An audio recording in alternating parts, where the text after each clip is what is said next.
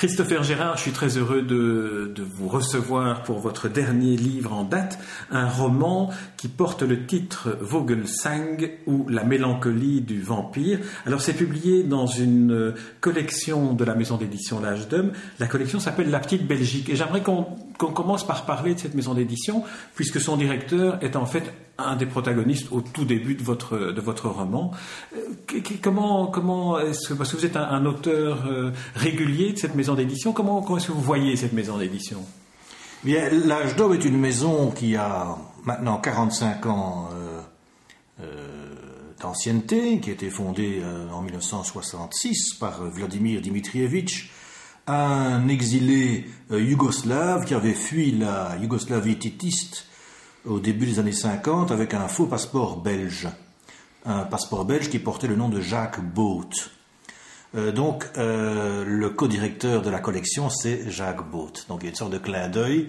Dimitrievitch euh, a toujours été un grand amoureux de la Belgique depuis sa, sa, fuite de Yougoslavie.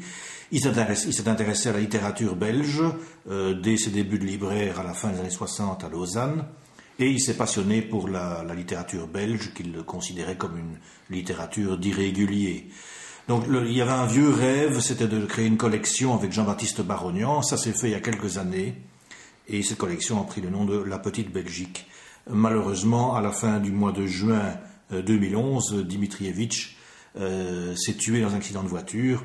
Donc le seul directeur de la collection, c'est Jean-Baptiste Barognan grand spécialiste euh, du polar, du roman fantastique, euh, de la littérature du XIXe siècle. Enfin, c'est un, personnage assez étonnant. Hein, Barognan, c'est un érudit.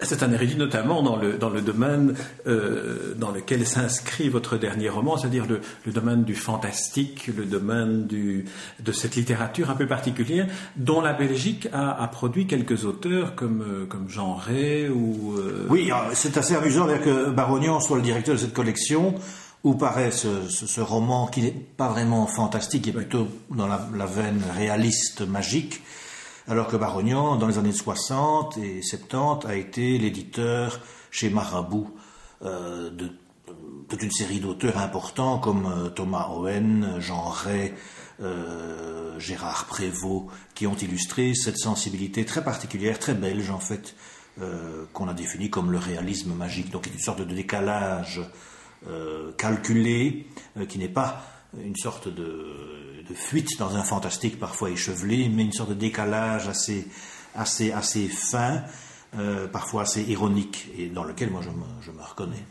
Alors on va en venir maintenant à, Vogelsang ou la mélancolie du, vampire. C'est un, un livre classé livre de, livre de vampire, mais à la sauce Christopher Gérard, c'est-à-dire que il y a de l'humour, c'est situé à Bruxelles, parce que là, Bruxelles est votre, euh, votre isotope, votre lieu de prédilection. Alors, comment vous est venu à vous, qui avez écrit aux armes de Bruxelles, qui avez écrit Place Louise, où là on était dans le roman d'espionnage, comment vous est venue l'idée d'écrire un, roman de vampire?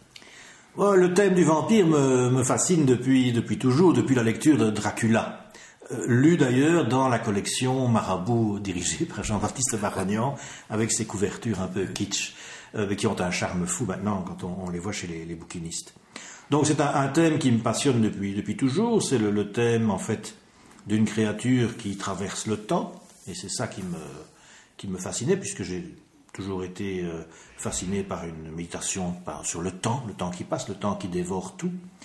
Euh, Bruxelles, qui est un des personnages principaux du, du roman, eh bien, c'était une occasion de montrer une Bruxelles nocturne, un peu crapuleuse parfois, un petit peu, un peu décalée, parce que tout dans ce roman est un peu décalé, à commencer par la vision du mythe euh, du vampire que j'ai tenté euh, de renouveler, on verra, les lecteurs décideront, mais euh, le, mythe du vampire, je l'ai traité, oui, comme vous dites, à ma c'est-à-dire que mes vampires à moi ne sont pas des, des morts vivants qui dorment dans un cercueil satiné, en habit de soirée, qui tombe en poussière, euh, à la lueur du soleil, etc. etc. Donc tout le, kitsch gothique, je l'ai évacué et j'ai tenté de, présenter euh, ces créatures sous un angle, je pense, euh, radicalement différents. Vous dites que ce ne sont pas des morts vivants, ce sont des longs vivants. Voilà, ce sont des longs vivants, c'est-à-dire qu'ils ont des cycles, ils sont mortels comme vous et moi, mais ils ont des cycles de vie euh, assez longs qui peuvent aller jusqu'à 7 ou 800 ans. Euh, leur vie est rythmée par euh, les dodécades, c'est-à-dire un, rythme de 12 ans. Ils ont environ 8, ans, 8 fois 12 ans d'activité, donc un petit siècle à l'échelle humaine, et puis 2 fois 12 ans de léthargie complète, que j'appelle la dormition, où ils sont dans une sorte de coma, d'hibernation. Alors le, genre que, que, vous réexplorez, le genre euh, du, de la littérature de, de, vampires est une littérature, est un genre qui vous permet aussi une très grande fantaisie et une très grande liberté, parce que ça vous permet de revenir dans des périodes de l'histoire, puisque votre personnage euh, Laszlo, donc Vogelsang, le docteur Vogelsang, a 250, 200, 240 ans, mais il a les souvenirs de sa mère, il a, il a une transmission comme ça, qui vous permet finalement d'aller explorer en toute liberté, dans un même roman, euh, la prise de Constantinople, la révolution russe. Enfin, vous vous libérez là. Oui, exactement. Ça, vous avez touché euh, un des points essentiels. Ça permet, sans euh, faire dans le roman historique, qui est un roman en costume, plus ou moins réussi généralement, sans faire dans le roman historique, dans la reconstitution, ici on peut faire parler des personnages qui euh, parlent de leurs souvenirs ou qui évoquent les souvenirs qu'ils ont entendus de la bouche d'un autre. Par exemple, l'un des vampires, Cyril le Hardy, était présent lors de la chute de Constantinople. Et il raconte ses souvenirs d'anciens combattants, avec le côté un peu, un peu, un peu agaçant, un peu radoteur, n'est-ce pas, de, l'ancien combattant. Oui, j'y étais sur la porte, n'est-ce pas, j'ai vu les Turcs, etc. Donc, ça permet, avec toujours ce côté décalé, c'est ça qui me... Et, comme vous dites, cette liberté, euh, parce que cette... Euh, mes vampires, évidemment, qui vivent de manière quasi totalement clandestine, parmi les, mortels, parmi les humains, les observent, puisque les humains sont leur euh, gibier. Ils les observent d'un œil tout à fait décalé, donc c'est l'œil du prédateur qui observe sa proie. Donc ça permet évidemment au romancier bah, une grande liberté, un côté, une ironie, une distance, et parfois des remarques que Jacques Franck a, qualifiées de narquoise, ce qui est, je trouve, très bien, très bien vu. C'est vrai. Et l'ironie, et, l'ironie narquoise en particulier, euh, s'exprime aussi chez vous lorsque vous, vous montrez ce Bruxelles dont vous nous donnez une image euh, qui est effectivement décalée, mais qui est aussi très mordante parfois, avec ces, ces eurocrates, ces soirées, ces, ces, voyous qui cambriolent des, des, voitures dans les parkings, et qui sont finalement le, le qui font de, Bruxelles ce côté, cette ville giboyeuse, comme vous dites. Oui, oui, oui c'est ça. Euh, c'est un regard. Bon, j'avais évidemment dans, aux armes de Bruxelles euh, fait un portrait amoureux, littéraire, gourmand de Bruxelles. Ici, il était hors de question de recommencer ce genre de, choses. Il fallait euh, décrire une ville d'abord nocturne, ce qui change, change tout. Et euh, la structure du roman me permettait évidemment une ironie encore plus mordante, c'est le cas de le dire, un côté sarcastique, euh, puisque le gibier, eh bien, nos vampires observent ce gibier, ils observent l'homme occidental, l'homo bruxellensis tel qu'il évolue en ce début de XXIe siècle. Euh, cette faune très particulière de Bruxelles, avec, euh, c'est vrai, des, gens très différents. Ça va de euh, l'eurocrate batave ou espagnol au voyou maghrébin, en passant par le rhum, n'est-ce pas, par le, les petites stagiaires de la commission, etc. Et tout ça, c'est du très bon manger pour le bon docteur Laszlo. Oui, alors le bon manger aussi. Il y a des scènes dans votre roman qui sont de la pure gastronomie. Quand vous racontez une dégustation d'une bonne panne, d'une panne de bon sang, pardon, euh, il y a là, on a l'impression qu'on a affaire à un chroniqueur gastronomique, tellement ce que vous racontez semble être euh, euh, du, vécu et de l'expérimenté. Oui, c'est oui, c'est presque du vécu en. Alors, euh, un autre élément que, j'aimerais qu'on aborde, qui est lié à la fois à Bruxelles et à, votre euh, et à une manière d'aborder l'humour, c'est que vous, vous, racontez aussi de ces personnages euh, de vampires leur besoin de s'adapter aussi à la réalité bruxelloise, à la réalité d'une ville moderne, notamment en veillant à ne pas dépasser l'imitation de vitesse, à ne pas être capté par les caméras de, de, surveillance et alors avoir des plaques luxembourgeoises sur leurs grosses voitures. Là, vous êtes un peu défoulé quand même. Oui, oui, c'est ça. En fait, mes vampires doivent se déguiser en petits bourgeois occidentaux, donc ils doivent adapter, adopter pardon, euh, toute la panoplie. Et bon, j'ironise notamment sur euh, la panoplie qu'adopte Rodica la féroce, qui est la, la compagne, si l'on veut, de, de Laszlo le délicat. Ils ont tous un surnom. Hein. il y a, Cyril, le hardi, Rodica la féroce, Laszlo le délicat. Euh, eh bien, Rodica, elle, elle met des jeans, des vestes de cuir un peu déstructurées. Elle fait un petit peu euh, bobo déstructuré parce qu'elle doit passer inaperçue. Le, la loi d'airain de ces vampires, c'est rester dans l'ombre, dans tous les sens du terme. Donc, passer inaperçu, vivre en clandestin parfait.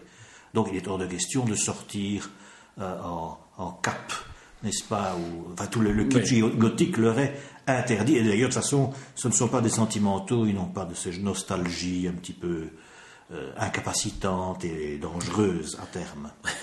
Alors, euh, on a parlé de l'humour. Est-ce qu'on pourrait imaginer que des films comme le, le, Bal des vampires, par exemple, de Polanski, font aussi partie de vos sources d'inspiration Parce qu'il y avait dans ce film-là, qui est un chef-d'œuvre, le, même, le même type de décalage entre, enfin, entre le vrai et, le fantasme du monde des vampires. Mais vous avez d'autant plus raison qu'il y a une allusion au bal des vampires de Polanski dans le roman. Je vous laisse la trouver. Elle est, elle est camouflée. En fait, j'ai voulu comme je suis, tout écrivain est un, héritier, euh, il est l'héritier de ses lectures, mais aussi du cinéma, parce que le cinéma au XXe siècle a quand même changé le, regard que nous portons sur, sur, la réalité, y compris le regard des écrivains. On ne peut pas écrire un roman aujourd'hui en faisant comme si le cinéma n'existait pas. Donc, en tant qu'auteur, je suis le, euh, je suis le, comment dire, je suis, j'étais, j'étais formé par toutes sortes de lectures, par toutes sortes de spectacles. Donc, dans le roman, j'ai glissé ça et là des allusions littéraires, cinématographiques. Notamment euh, au, Bal des vampires de Polanski, qui est un, film extraordinaire, mais aussi par exemple à The Hunger, Les Prédateurs, avec euh, David Bowie et Catherine Deneuve, qui est un film qui renouvelle un petit peu la vision du, du vampire et qui rompt avec le, la vulgate euh, Bela Lugosi, Christopher Lee, Nosferatu, etc. Mais là aussi, il y, a des, il y, a des, allusions à Nosferatu, bien sûr. Donc c'est truffé d'allusions, ça c'est clair. Alors une des caractéristiques de votre personnage, Vogelsang, et qui en fait un personnage un peu atypique, c'est qu'il a des sentiments. C'est finalement un très grand sentimental, et c'est peut-être cela qui va engendrer cette espèce de mélancolie que l'on trouve dans le titre, mais c'est une rencontre qu'il fait avec Pentésilée, qui, en fait, un vampire qui tombe amoureux, c'est quelque chose qui, qui vous permet finalement d'humaniser ce vampire et d'en faire une sorte de, de, personnage qui nous devient attachant par sa, par sa faiblesse humaine. Oui, il fallait rendre un des personnages séduisants, parce que les autres vampires ne sont pas vraiment des euh, très, très séduisants. On n'a pas envie de les rencontrer. Ce sont des prédateurs, ce sont des, des, des surprédateurs, des tueurs sans, sans, pitié, ni remords, ni scrupules. Euh, ce sont des, oui, ce sont comme des guépards ou que sais-je, des lions. Hein. Des tueurs, des tueurs. Donc, euh, mon tueur à moi, Laszlo Vogelsang, alias Vogelsang, Laszlo le délicat, euh, devait avoir une faille. Donc cette faille, elle est expliquée dans le roman, on ne va pas revenir là-dessus. Euh, il est mélomane, il est musicien, piano. Le piano l'accompagne toutes les nuits, il joue Bach, Scarlatti depuis 200 ans. Et euh, les, vampires, en fait, ne connaissent pas l'amour et ses fioritures. Ils se reproduisent de manière quasi mécanique à la saison des amours et euh, il y a un drame dans cette euh, horde de vampires, je l'appelle la horde, c'est que depuis plus de deux siècles, aucune femelle n'a pu euh, mettre bas. Donc c'est un problème pour la survie à terme de la horde. Et Laszlo a été, le dernier né de la horde. Donc les espoirs de ses congénères se, portent sur lui, mais manifestement ça ne marche pas avec les femelles de sa tribu. Il va rencontrer une mortelle et une humaine, et cette rencontre va lui faire découvrir les affres euh, de la passion amoureuse et va sceller leur destin à tous.